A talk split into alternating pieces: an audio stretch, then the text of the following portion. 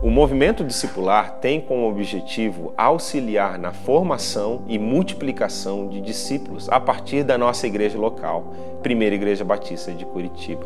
Nós sonhamos com a multiplicação exponencial de discípulos, células e igrejas que abençoem a cidade de Curitiba, o Brasil e o mundo.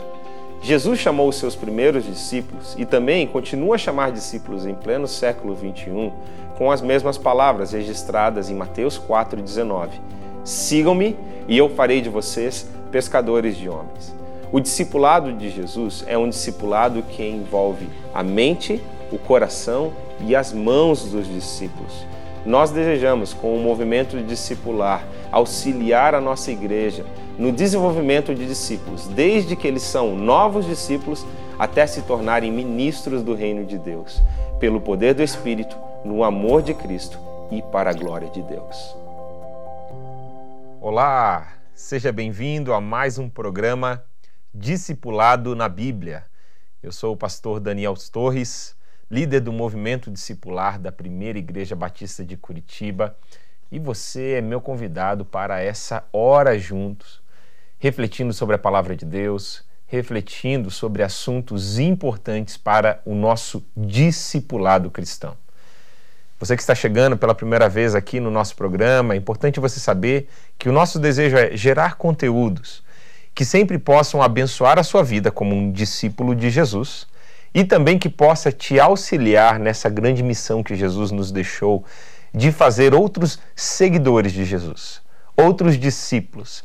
Dicas, conselhos, reflexões bíblicas que possam te inspirar a cumprir aquilo que chamamos da grande comissão Vão por todos os povos e façam discípulos, batizando-os em nome do Pai, do Filho e do Espírito Santo e ensinando-os a guardar tudo que eu vos tenho ensinado. Você que está nos acompanhando pelas mídias sociais, seja muito bem-vindo.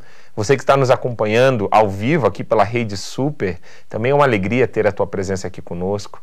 E você, nosso ouvinte da rádio, que gostoso poder saber que teremos esse tempo juntos. Eu espero que essa aula de hoje, essa reflexão bíblica, possa te inspirar e te abençoar aonde quer que você esteja. Ou você que está também pegando esse material gravado nas nossas mídias sociais, que Deus te abençoe profundamente. Bom, o nosso tema de hoje é o papel do discipulador.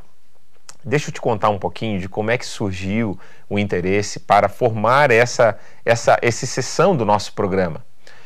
Eu estava lendo um livro, um livro de um autor chamado James Planman, e esse livro é sobre comunicação em outras culturas, o papel do professor em outras culturas. O nome, o título do livro, caso você tenha interesse de ir mais a fundo, é Teaching Across Cultures. É um livro que está só em inglês, infelizmente, estou trazendo em primeira mão aqui esse conteúdo em português para você, adaptado para a realidade de discipulado. Tem muita coisa que o Planeman diz no contexto de ensino, no contexto de professor, de docência, que se aplica perfeitamente para a situação do discipulado. Então, se liga aí.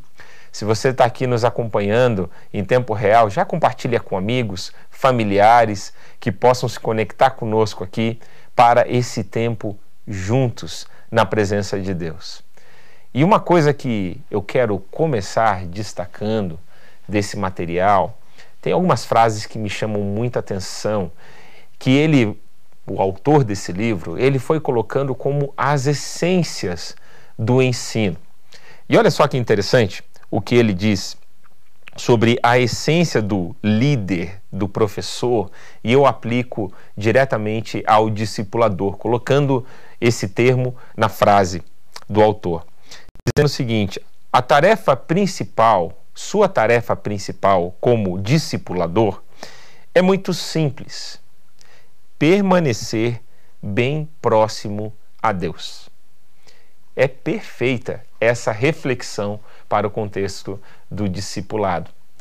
A nossa principal tarefa, meu irmão, minha irmã, é nos mantermos perto de Jesus e bebendo da fonte a cada dia, sendo inspirado na nossa própria vida, porque tudo que a gente for ensinar, que vai ter valor, que vai ter consistência, que vai ter perpetuidade, é aquilo que vem direto da fonte, direto de Jesus e que transborda na nossa vida para a vida das pessoas ao nosso redor. Portanto, se você precisar, né, e você precisa se focar em uma tarefa ou definir em um alvo simples, o alvo do discipulador é manter-se conectado com Jesus o tempo todo.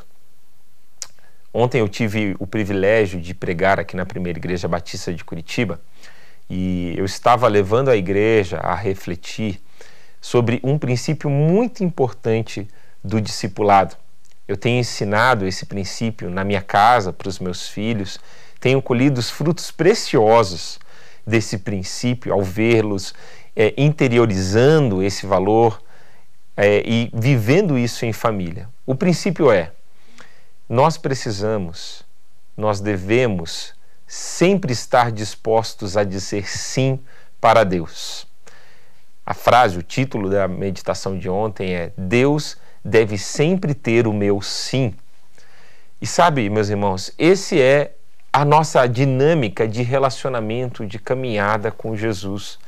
Quando a gente está caminhando com Ele, quando isso acontece num contexto de amor, de confiança, a gente sabe que o que ele pedir, o que ele pedir para nós, a nossa resposta deve ser sim.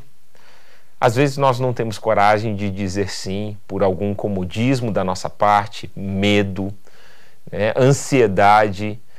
Mas sabe, quando a gente para para pensar, quando a gente está consciente, a gente sabe que a gente não precisa ter medo dos convites de Jesus, não é verdade? A gente sabe que Ele é um Deus amoroso, que nos conhece profundamente, sabe aos nossos limites e mais, Ele é um Deus todo-poderoso que pode nos capacitar para qualquer missão. Portanto, meus irmãos, eu ampliaria aqui essa reflexão do autor, dizendo que um líder, um discipulador, ele precisa se concentrar em estar próximo de Jesus e eu diria que esse líder, esse discipulador, precisa sempre buscar estar disposto a dizer sim aos convites de Jesus. Jesus te convidou para unir-se a Ele numa missão, num projeto, numa iniciativa, seja ela já estabelecida ou seja algo pioneiro, que Deus está te desafiando, começar de forma simples, de forma pequena. Sabe o que? Diga sim. Embarque com Jesus nessa missão, nessa aventura. Busque a direção dele a cada dia. Jesus está te chamando, você está percebendo uma pessoa que está aberta para ser discipulada, para ser evangelizada. Ou Deus está tocando o seu coração para você começar a servir, amar alguém ao seu redor que não conhece a Deus? Diga sim. Embarque nessa missão com Deus. Comece a investir na vida dessa pessoa em oração.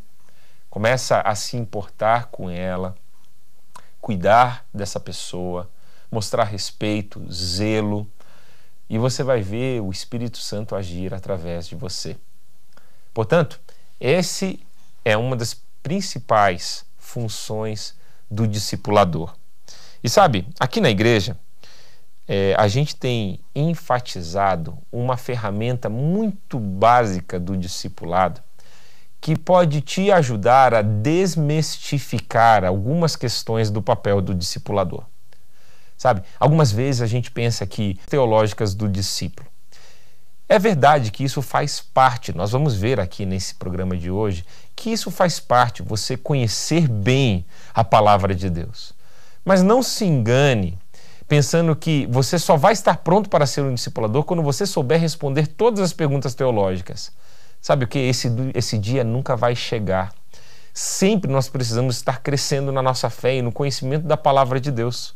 Portanto, alguns medos ou alguns estigmas que nós temos nessa área do discipulado, eles não são verdadeiros. Eu tenho incentivado discipuladores aqui na Primeira Igreja Batista de Curitiba e todos que eu tenho a oportunidade de influenciar, de pensar nesse simples acróstico.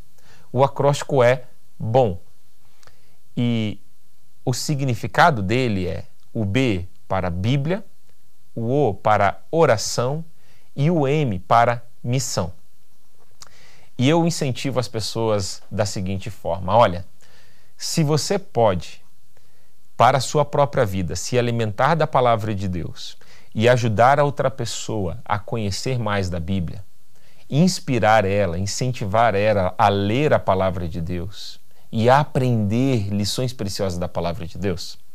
Segundo lugar, se você pode orar e incentivar, ajudar uma outra pessoa a orar, ter comunhão com Deus, buscar a Deus durante a semana, buscar a voz do Espírito Santo e a direção dele para a sua vida.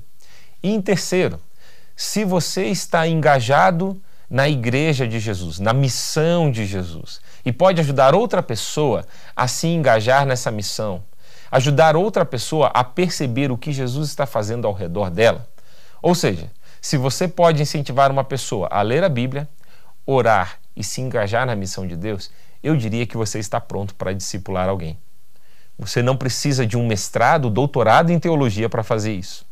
Você precisa começar, você precisa se aventurar, buscar o apoio, lógico, da sua igreja local para questões, dúvidas que você não saiba responder, mas nesse processo Deus vai transformando a sua vida.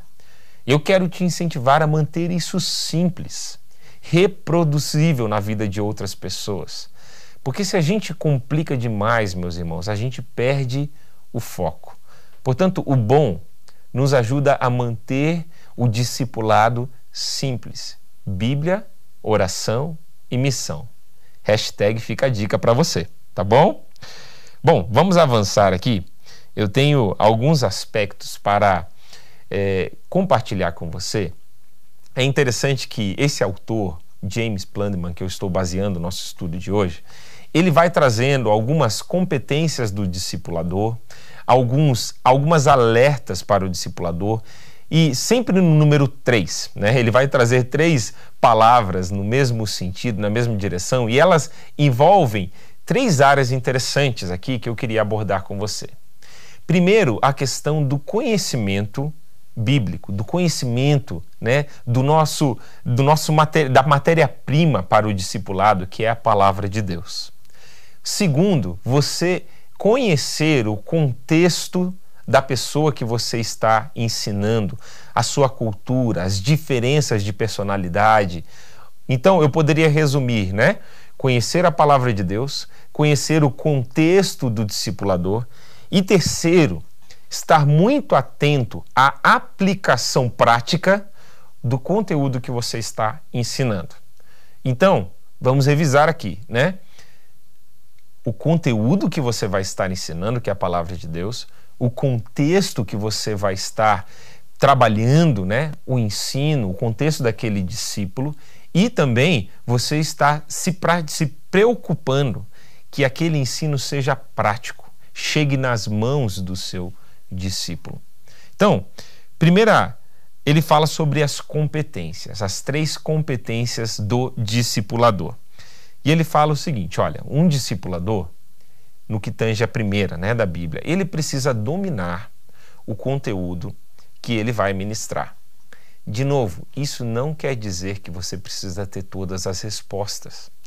Isso não quer dizer que, se você for entrar no tema, por exemplo, sobre Deus, a pessoa de Deus, você não precisa estar extremamente preocupado se você vai conseguir responder todas as perguntas teológicas sobre Deus nenhum teólogo consegue dominar todo esse assunto. Você precisa, sim, estudar, estudar a palavra de Deus. Se você tem um material auxiliar para o discipulado, estude aquele material, se prepare e não tenha medo de dizer: olha, eu nunca pensei nessa perspectiva, ou eu não sei a resposta para essa dúvida, mas vamos procurar juntos? Você pesquisa essa semana, eu vou pesquisar e a gente vai compartilhar semana que vem o que a gente achou. Não tem vergonha nenhuma em dizer nisso. Mas primeira competência é você se preparar bem né, para aquilo que você vai ensinar. Segundo, esteja atento às diferenças de personalidade, de perfil, de nível cultural, educacional da pessoa que você está ensinando, o contexto que aquele discipulado está acontecendo. Deixa eu te dar um exemplo aqui. Por exemplo, eu estou responsável aqui na nossa igreja, além de ser líder do movimento discipular, também por liderar um campus da nossa igreja numa comunidade chamada Parolim. E o Parolim é uma comunidade que tem o menor IDH da nossa cidade, o menor índice de desenvolvimento humano. Ou seja, tem muitas pessoas que têm um baixo nível de escolaridade no Parolim. Então, eu tenho que ficar muito atento nesse contexto, porque em muitos casos eu vou ter que fazer um discipulado mais oral do que escrito. Se eu começar a dificultar demais o acesso e as informações do discipulado, querendo que a pessoa acesse um site, ou mesmo querendo que ela faça uma apostila de discipulado, eu posso criar barreiras que podem limitar a eficácia daquele discipulado. Você concorda comigo? Se você tem uma pessoa que ela só teve um nível de instrução básica, ela basicamente sabe é, um, vamos dizer assim, um, um, é, uma pessoa que foi alfabetizada funcionalmente. Ela sabe fazer as questões do dia a dia, mas ela não vai saber, talvez, elaborar um raciocínio crítico ou ler o material e interpretar aquele texto. Você precisa trabalhar bastante com o contexto oral. Então, eu tenho quebrado a cabeça, literalmente. Isso é novo para mim, né? Esse trabalho nesse contexto, mas eu tenho pensado como que eu vou tornar o conteúdo escrito de um material, de uma linha de ensino, para o contexto que eu estou inserido. Como que eu vou ajudar aquela pessoa a entender conceitos abstratos na sua realidade? É o mesmo cuidado que você tem que ter quando você está discipulando uma criança ou um adolescente. Você precisa ter, eh, se gar garantir que aquela criança ela vai entender conceitos que para ela ainda são abstratos. Tentar trazer exemplos, tentar trazer próximo à realidade do seu dia a dia, atividades que vão reforçar o que você está ensinando. Portanto, leve em consideração o contexto que você está fazendo aquele discipulado. E por último, sempre garanta a aplicação do que você está ensinando na teoria. Não adianta a pessoa ela saber responder as coisas num teste, numa prova, ela talvez se sair bem se você fizer um quiz, né? Fizer uma ali um, uma prova rápida com ela sobre aquilo que ela aprendeu na teoria, mas se ela não conseguiu expressar isso no seu dia a dia. Por exemplo, você acabou de falar da lição sobre evangelismo. Qual é uma tarefa prática que você pode passar para aquela pessoa? Olha, vamos ali na esquina, vamos na praça, vamos tentar evangelizar junto uma pessoa ou dar essa tarefa para ela. Olha, que tal se essa semana você tentasse compartilhar o seu testemunho com alguém?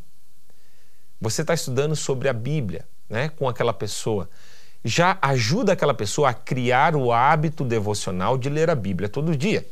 Combina com ela qual capítulo da Bíblia ou qual trecho da Bíblia que ela vai ler ou ouvir, né? Vou falar de novo para o contexto oral. Tem tantos aplicativos hoje em dia, tantas formas, mesmo no YouTube, que você pode colocar ali e você pode ouvir a palavra de Deus. Você não precisa ler necessariamente. Aqui estão formas criativas de engajar a pessoa que você está discipulando em uma forma prática. Mas sempre se preocupe com isso, de linkar a teoria à prática. Essas são competências importantes do discipulador. Agora, no sentido inverso, olha só algumas armadilhas que o discipulador pode cair e que você precisa ter, estar atento. E, de novo, cai nessas três áreas. O primeiro desafio ou perigo, armadilha que você pode ter é de ter a palavra de Deus, ou melhor, de não ter a palavra de Deus como o seu único fundamento para o ensino do discipulado. Sabe, às vezes você pode estar se apoiando mais num material suplementar do que na Bíblia. Tome muito cuidado com isso. Ou, pior ainda, né? se você está é, apoiando o seu discipulado, fundamentando o seu discipulado em experiências espirituais ao invés da palavra de Deus. Naquilo que você está sentindo, naquilo que você está passando, nas suas emoções, no seu feeling. Isso é muito perigoso. E está de certa forma, em alguns círculos, muito comum isso. A palavra de Deus ela não se torna o centro do discipulado. Então, tome muito cuidado. Isso é uma armadilha que deve ser evitada a qualquer custo. A palavra de Deus é o centro do ensino e o único fundamento para o discipulado. Esse é o seu papel, é transmitir os recados da palavra de Deus. Outro perigo é não observar o desenvolvimento do discípulo. Sabe, quando você não observa o contexto, ou a personalidade dele, ou a cultura, ou alguns desses aspectos que nós estávamos falando aqui, aspecto cultural, educacional, um risco que se corre, e na verdade nós sempre corremos esse risco, é que aquele material que você está passando, né, o conteúdo bíblico, ele não se torna aplicável na vida da pessoa. E aí a pessoa ela não começa a praticar aquilo que ela está vivendo. Por exemplo, teve uma vez e isso acontece né, quando você está convivendo com a pessoa. A importância também de você tentar o máximo possível de conviver com a pessoa fora do ambiente do estudo bíblico, em outros ambientes, em outros momentos. Porque ali você consegue observar se as lições que vocês estão estudando estão sendo aplicadas na vida dela. Aconteceu uma vez de eu estar discipulando um casal e nós já tínhamos passado pela lição teórica sobre o batismo, sobre a questão do novo nascimento. Nós já tínhamos conversado sobre salvação, mas aconteceu um dilema naquela família que estava vindo da Igreja Católica. E eles tiveram uma situação onde eles gostariam de batizar, de ter, apadrinhar uma criança, e para isso eles precisariam, né, o, o marido do casal precisaria ser batizado na Igreja Católica. E ali eu pude ver algumas tensões daquilo que foi estudado na teoria, agora na prática, tendo que ser resolvido e ser lidado. Como que aquela lição que eles tinham estudado, como que aqueles conceitos sobre salvação, sobre batismo, sobre o significado do batismo, agora estavam sendo aplicados no contexto de uma situação real. Então, fique observando, ajude o seu discípulo ou você mesmo, sabe? Quando você é confrontado na sua vida com conceitos que você está aprendendo são reais oportunidades de ver se o Espírito Santo está de fato tendo espaço no seu coração para mudar. Por exemplo, o Espírito Santo está falando com você sobre compaixão. E aí você vê uma situação na rua onde você claramente precisa exercitar a compaixão. E aí? Você passou despreocupado daquela situação? Você passou sem nem perceber Aí você pode começar a se autopoliciar no seguinte sentido: peraí, será que eu estou é, fazendo aqui uma, é, uma separação entre o que é conceitos, o que é filosofia e o que é prática? Será que aquilo que eu estou aprendendo com o Espírito Santo está se tornando meu estilo de vida? Seja compaixão, seja obediência, seja amor, seja paciência, enfim, deixe esses contextos te ensinarem e mostrarem para você a que nível o Espírito Santo está tendo liberdade para falar com você. E por último, né? Cuidado para que você não. É, é um cuidado que você tem que ter é de conectar a verdade com a vida. De novo, num contexto prático, você precisa tomar esse cuidado. Agora, Deixa eu trabalhar com você algumas, algumas figuras. O autor desse livro que eu estou aqui hoje trazendo para a nossa reflexão, James Planeman, ele vai trazer quatro figuras do papel do professor que eu estou aplicando aqui para o contexto do discipulado. Ele chama de metáforas, mas cabe bem no português a palavra figuras. E a primeira figura que ele fala nesse papel do discipulador, ele chama do discipulador operário com aquela mentalidade da produção industrial. Olha como é que ele define esse tipo de discipulador. Ele fala assim: os discipuladores que pensam na educação cristã em termos de encher um, re, um recipiente raramente se preocupam com as diferenças individuais de origem, interesse ou aspiração. O conteúdo é que importa. A maior parte do aprendizado pode ser reduzida a perguntas e respostas. Presta atenção aqui, porque é muito comum esse tipo de discipulador nos nossos dias. A lembrança de informações é a evidência de se tornar um discípulo. Os testes são bons indicadores de sucesso ou fracasso. A classificação pode ser objetiva. Quanto mais o professor sabe, melhor é o professor. Aprender é essencialmente doloroso, mas é uma disciplina muito boa. Tal pensamento leva a um ensino que é pouco mais do que sobrecarga intelectual. Interessante, né? Quando a gente pensa nessa figura do discipulador operário. E aí, o que, que, você acha? Você acha que contempla tudo o que Jesus quis e quer de nós como discipuladores, essa figura aqui que James Planman traz? Eu acredito que não. Por mais que ela seja a figura mais, é, mais, mais atual né? Quando vamos pensar no dia de hoje, na realidade, no que está acontecendo nas nossas vidas, na igreja, é muito comum nós vermos esse tipo de mentalidade. Sabe por quê? Porque na cultura, de uma forma geral, no contexto escolar, no contexto educacional, essa é a principal forma de avaliação e a principal forma de que vemos a figura do professor. Não é verdade? alguém que está ensinando, parece que em escala em massa, não é? Testando por meio de testes objetivos, por meio de provas e dando um, uma nota qualitativa.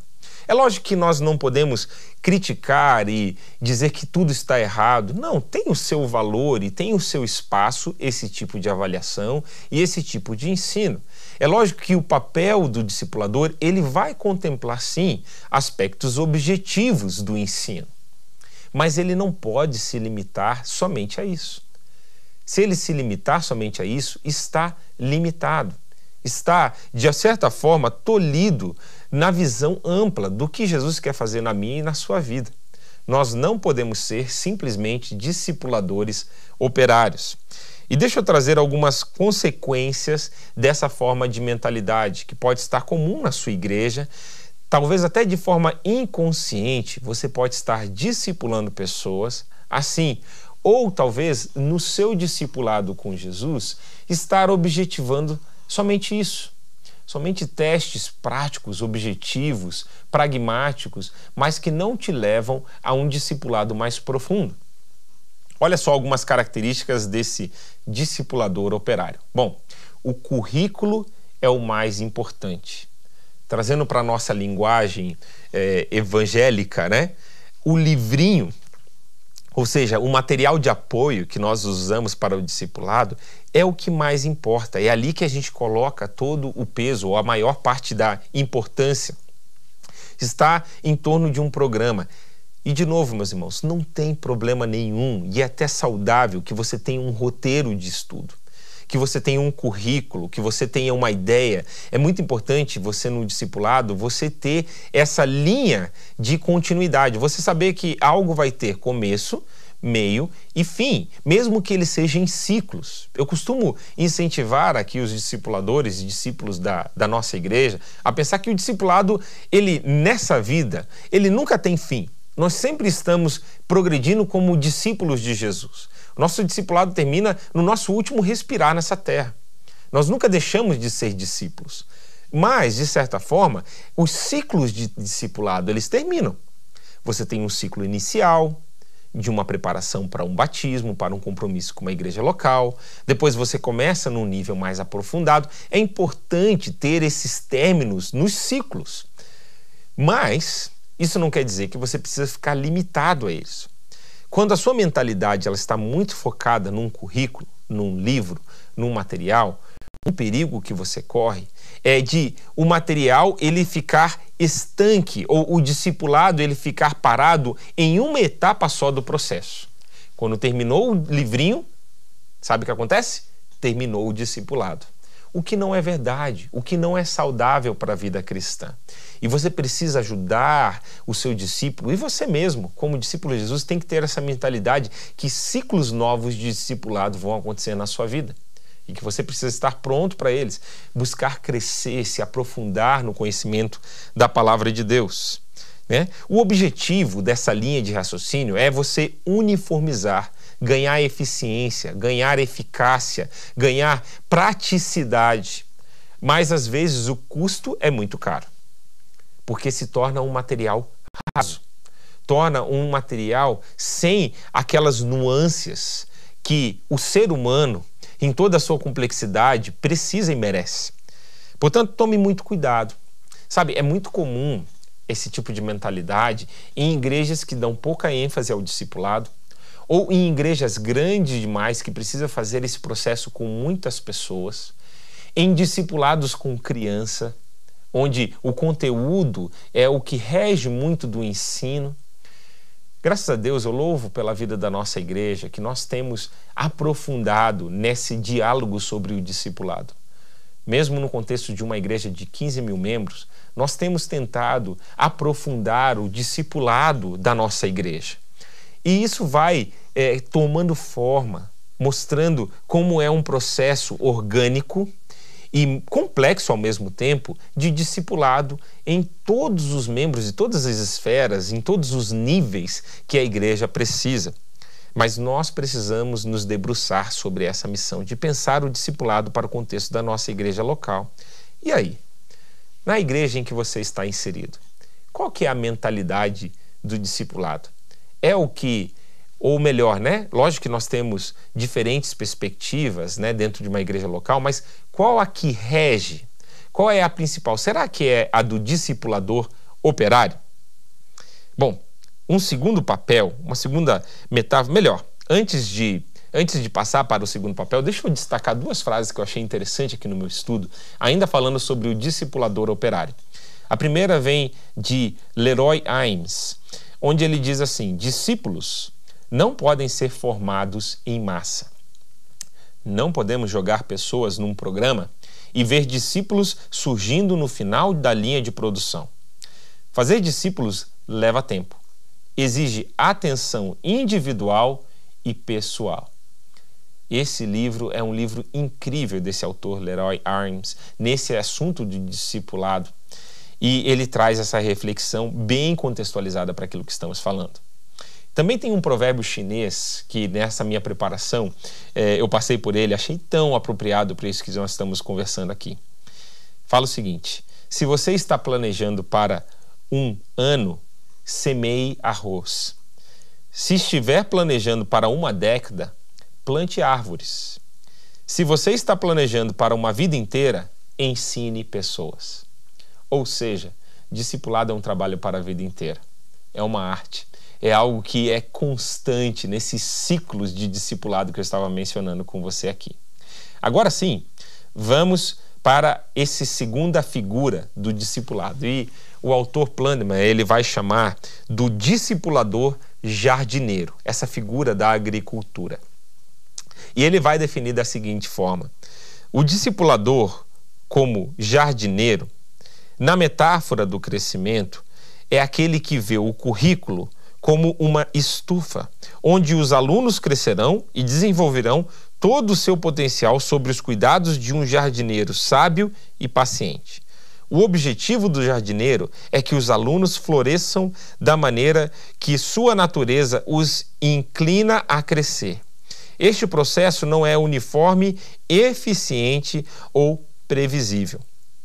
Talvez veio na tua mente algumas citações bíblicas como João 15, né, que Jesus fala que ele é o agricultor, que ele é a videira e o pai é o agricultor que poda os ramos que somos nós que estamos ligados a ele. Então, essa figura ela também, todos esses papéis, todas essas figuras que eu estou trazendo aqui, ela tem um aspecto, ela tem um prisma da verdade.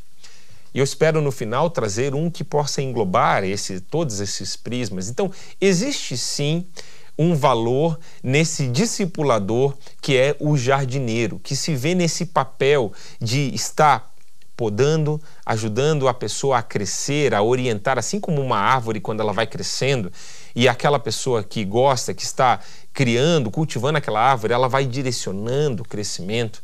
Você vai vendo que está muito mais ligado ao contexto do discípulo do que a primeira proposta não é verdade? Mas eu diria que aqui se tratam de extremos que devem ser evitados quando você olha só para essa figura.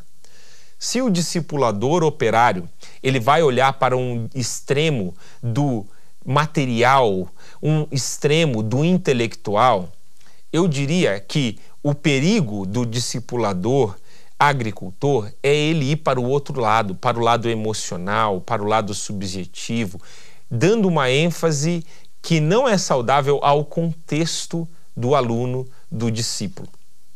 Sabe, no nosso dia, em alguns ciclos, o discipulado ele tem sido algo muito subjetivo. E aí gera-se uma série de perigos que devem ser evitados no discipulado. Essa visão, ela pode gerar alguns desvios que são perigosos. Primeiro, quando o discipulado ele se baseia mais nas emoções, nas experiências religiosas espirituais do que na palavra de Deus. Tome cuidado. Eu diria que esse é um discipulado com essa mentalidade do agricultor, do jardineiro, mas é preciso tomar muito cuidado todas as experiências espirituais no contexto do discipulado têm que achar fundamento bíblico, tem que estar embasado na palavra de Deus. Senão, são desvios perigosos para a fé daquelas pessoas novas ou mesmo pessoas que estão na caminhada com Deus há algum tempo. Outra coisa que pode acontecer, por consequência, é o surgimento de heresias, é o surgimento de conceitos que estão é, é, em conflito com a palavra de Deus no meio do discipulado, mesmo que bem intencionado, talvez a pessoa não esteja fazendo isso com má intenção, mas se está muito orgânico, sem ter uma estrutura, sem ter uma linha diretriz, sem ter a palavra de Deus como fundamento, pode ter certeza que esse discipulado e esse discipulador terá problemas. Algo que pode surgir também é a questão do abuso da autoridade e do poder, ou por parte, normalmente por parte do discipulador. Se a palavra do discipulador, se a sua autoridade, o seu papel é mais relevante, mais importante do que o papel da palavra de Deus, o que, que impede esse discipulador de abusar desse poder? De ele falar: olha, você tem que fazer porque eu estou mandando você fazer.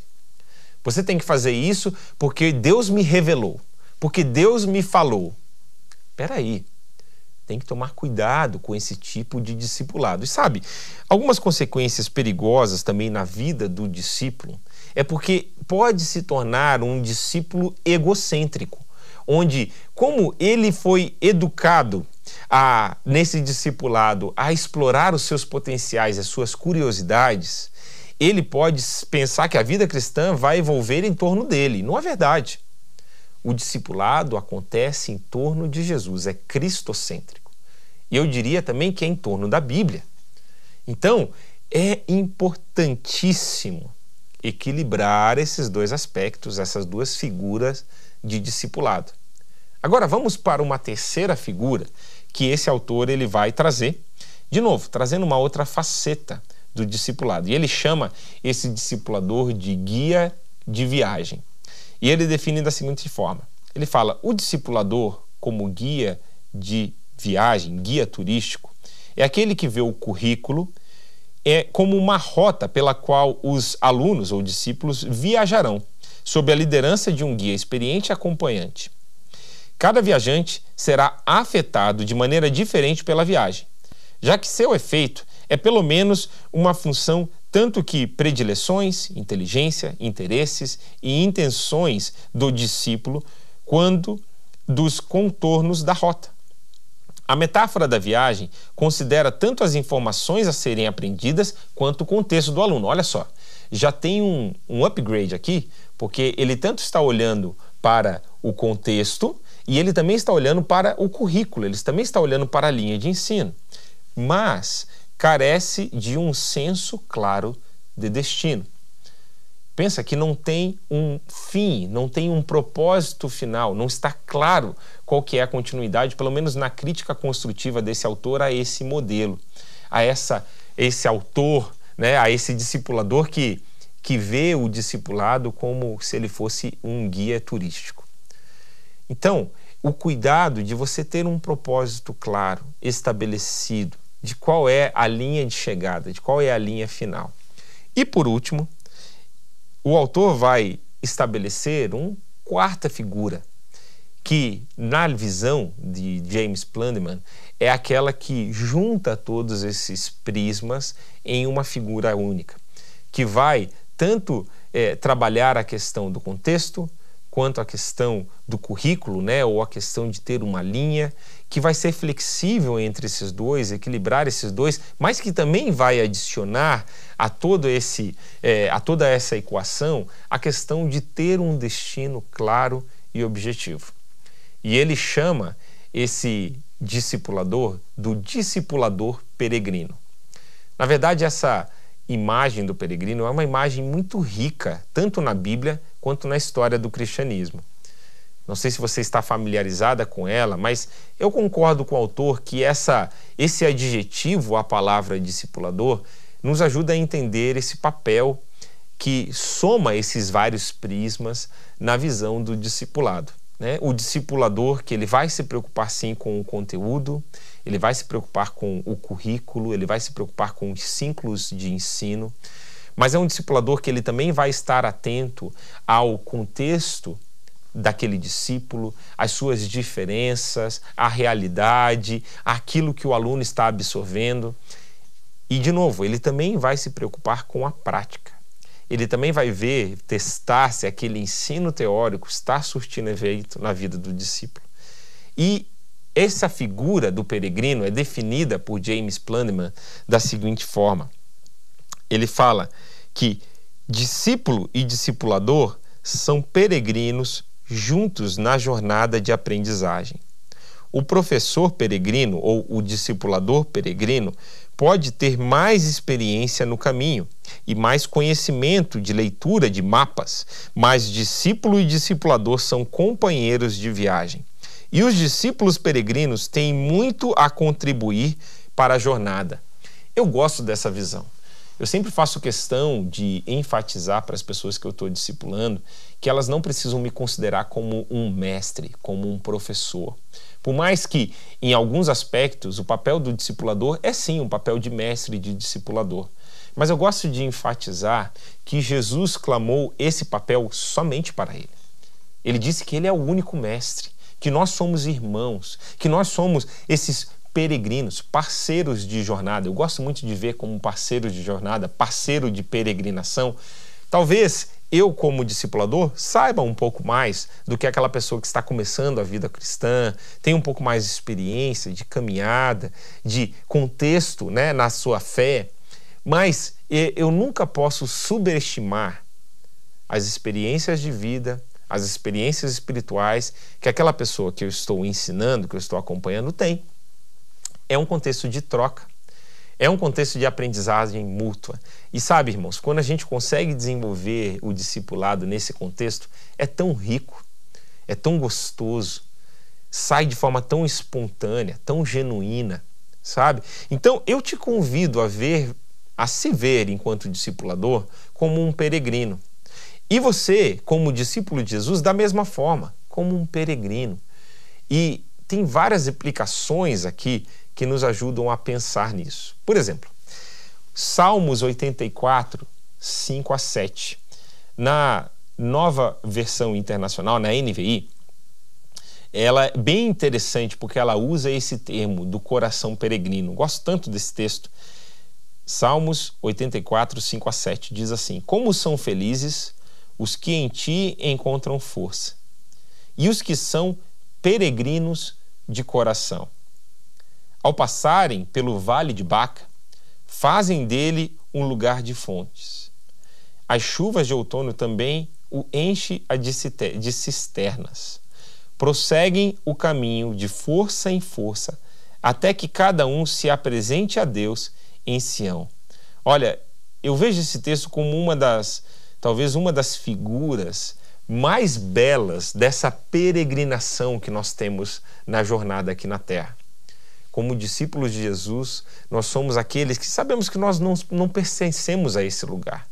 O nosso lugar, a nossa pátria é o céu. Nós estamos aqui de passagem, nós vamos de forças em forças, muitas vezes em lágrimas, caminhando nessa jornada, buscando forças em Deus, até nos, nos apresentarmos a Deus em Sião. E a Sião, esse, esse simbolismo no Antigo Testamento para o céu. Bonito, né? Bonito essa, essa imagem aqui e como eu vejo que ela se alinha a esse papel que nós estamos falando aqui do discipulador enquanto peregrino. Sabe, eu disse para você que além dessa figura de linguagem ela ser rica na Bíblia, a gente vê que Jesus muitas vezes ele fez essa menção a um papel de alguém que está aqui de passagem, peregrino. O Sermão do Monte é tão rico nessa figura de linguagem, nos mostrando os valores de um reino que não é um reino terreno, é um reino celestial que nós devemos viver como peregrinos nessa terra. Mas também na história do cristianismo houveram literaturas é, muito propícias trabalhando esse contexto do, discípulo, do discipulado enquanto uma peregrinação. Bom, o livro que vem na minha mente é o livro com esse termo, O Peregrino. Depois depois da Bíblia, é o segundo livro mais vendido no mundo. Então, esse livro, escrito por John Bunyan, nas séculos atrás, traz uma alegoria da vida cristã com essa ilustração, com essa figura de linguagem da peregrinação. Vale a pena você ler esse livro. E é interessante que o autor, James Planman, ele vai fazer uma missão a esse livro e a esse contexto. Olha só, mais uma forma que ele descreve aqui o discipulador peregrino. Falando o seguinte: todos nós estamos em uma jornada com o destino eterno. Como John Bunyan descreve, nosso objetivo final é a cidade celestial. E nosso objetivo secundário é progredir na jornada. De uma perspectiva bíblica, o resultado final do ensino é ajudar o discípulo a amar o Senhor de todo o coração, alma e forças, de acordo com Deuteronômio 6,5. Também no Novo Testamento, Marcos 12, 30 e 31, esse é, os, é o maior mandamento que Jesus também nos destacou. Continuando a citação. O objetivo secundário é promover o desenvolvimento do peregrino, até que todos alcancemos toda a medida da plenitude de Cristo, conforme Efésios 4, 13. Então, olha só essas duas ênfases que ele dá. Primeira ênfase é no amor a Deus, é nesse relacionamento com Deus. Sendo consistente com aquela primeira citação que eu li para você no começo da aula, que o nosso principal objetivo é estar pertinho de Jesus. Nosso principal objetivo é amar a Deus cada vez mais de forma intensa, absoluta, uma entrega total de vida. E um objetivo secundário nessa caminhada de discipulado é crescer nessa maturidade cristã, que é resumido também nesse primeiro alvo, não é verdade? Então é interessante ver como o autor está nos incentivando a isso. E por último, também esse contexto do peregrino, ele traz uma figura de linguagem, ele traz uma riqueza para o contexto da igreja como corpo de Cristo. Porque se você já fez uma caminhada juntos, se você já foi caminhar ou acampar com um grupo, você sabe que é muito mais difícil, em alguns aspectos, você acampar sozinho do que você acampar num grupo. Existem muito mais perigos se você vai sozinho para um lugar longe, para uma peregrinação de dias, do que você ir com um grupo. E essa é uma é, ilustração da vida cristã também. Olha só o que o James Plandeman traz também para a aplicação do discipulador peregrino nesse contexto da igreja. Ele diz assim: os discípulos precisam das, das habilidades individuais de cada membro do grupo de peregrinos para equipar uns aos outros para a jornada. Os peregrinos se levantam quando caem e colocam o braço em volta do ombro do discípulo que está pronto a desistir. Um peregrino pode ter qualidades individuais na leitura de mapas, outras habilidades em escalada ou outros olhos afiados para ver ao longo da jornada. Os indivíduos usam suas habilidades para fortalecer uns aos outros. Meus irmãos, esse é o valor da igreja. Nenhum cristão foi chamado para caminhar sozinho na sua vida cristã. E olha, se você está sozinho, ou se você, depois desse programa, se sentiu encorajado de se aproximar de Jesus, da igreja local, eu quero te fazer um convite. Vai aparecer um link para você aqui, pibcuritiba.org.br barra Jesus. E eu quero te convidar a você preencher esse link. Nós aqui da Primeira Igreja Batista de Curitiba vamos entrar em contato com você e nós queremos te ajudar nesse discipulado, nessa caminhada, nessa jornada de peregrino Não ande sozinho na sua fé. Eu vou repetir de novo esse link: pibcuritiba.org.br barra Jesus. Escreva para nós e nós vamos ter a alegria de acompanhar você nessa jornada espiritual. Por último, eu quero concluir com uma experiência que eu tive nesse fim de semana, numa visita pastoral que fiz. Fui visitar ali no Parolim uma família e a, a, a mulher dessa casa, a dona dessa casa, nos recebeu muito bem. Nós conversamos ali e no meio da conversa ela me disse que ela não está indo à igreja nenhuma. E as lágrimas começaram a brotar nos olhos dela. Ela tinha uma igreja local que fechou ali no contexto da comunidade e ela ficou perdida no meio da pandemia. Ela não foi procurar outra igreja local, ela se acomodou na sua fé. Graças a Deus, ela ainda continua tendo as suas disciplinas espirituais, orando, lendo a Bíblia, mas ela fala que cada vez mais ela está se sentindo apática tanto na questão de fé, quanto também no se importar com um próximo. Ela estava relatando: Poxa, antes eu me importava com as pessoas ao meu redor, eu queria ajudar os outros, eu vejo que eu estou ficando cada vez mais insensível. Eu vejo que eu cada vez estou mais acomodada no contexto da minha casa e eu tenho preguiça de ir para a igreja, eu não tenho vontade de sair da minha casa. Olha, nesse contexto pós-pandemia que nós estamos vivendo, ou ainda considerando como um contexto de pandemia, né, que se arrasta mais de um ano e meio, isso se tornou algo muito comum nos nossos dias. Você que está me ouvindo, você que está me assistindo, você está acomodado na sua fé? Você está nessa zona de conforto no seu envolvimento com a igreja local? Não permita que isso aconteça. Procure envolvimento com a igreja local pode ser uma igreja perto da sua casa, ou mesmo se envolver de forma efetiva com uma igreja online. Por que não? Agora, não confunde clique com conexão. É importante você estar se sentindo conectado com o corpo de Cristo. Você está tendo essa prática do uns aos outros, seja online, seja presencial. Mas é importante que você se sinta parte da família de Deus. Por último, eu quero te convidar para fazer parte de uma família espiritual.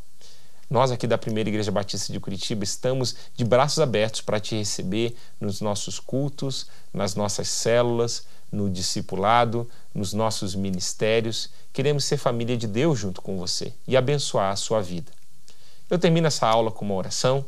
Espero que esse conteúdo te, tenha te abençoado e eu espero que você não se veja só como um discipulador operário, ou um discipulador jardineiro, ou um discipulador que é um guia turístico, mas você possa englobar todos esses aspectos, se identificando com essa figura que James Planeman vai trazer do discipulador peregrino, que está sim preocupado com a linha de ensino, com os ciclos de aprendizagem, está preocupado com o contexto, está preocupado com a aplicação prática na vida do seu discípulo. E assim, peregrinos vão caminhando rumo à cidade celestial. Vamos orar? Senhor Jesus, muito obrigado pela tua palavra que é rica em figuras, em linguagens, para que possa trazer riqueza ao nosso conhecimento, que possa trazer, ó Deus, inspiração para nós crescermos na nossa fé. E eu peço que cada um dos ouvintes, cada um dos participantes aqui desse programa possa ser abençoado no seu discipulado pessoal e também transmitir as boas novas do Evangelho de forma significativa para pessoas que precisam ouvir e te conhecer de forma pessoal, Senhor. Pai, nos ajuda a sermos peregrinos de coração, a sermos discipuladores envolvidos na missão que o Senhor nos confiou, inspirando outros na sua jornada de fé. Que o Senhor abençoe a primeira igreja batista de Curitiba. Que o Senhor abençoe, ó Deus, as demais igrejas da nossa cidade, do Brasil, do mundo. E que possamos, ó Deus, cumprir a grande comissão, ó Deus, fazendo discípulos genuínos do Senhor, verdadeiros peregrinos nessa terra. Essa é a nossa oração em nome de Jesus. Amém. Que Deus te abençoe.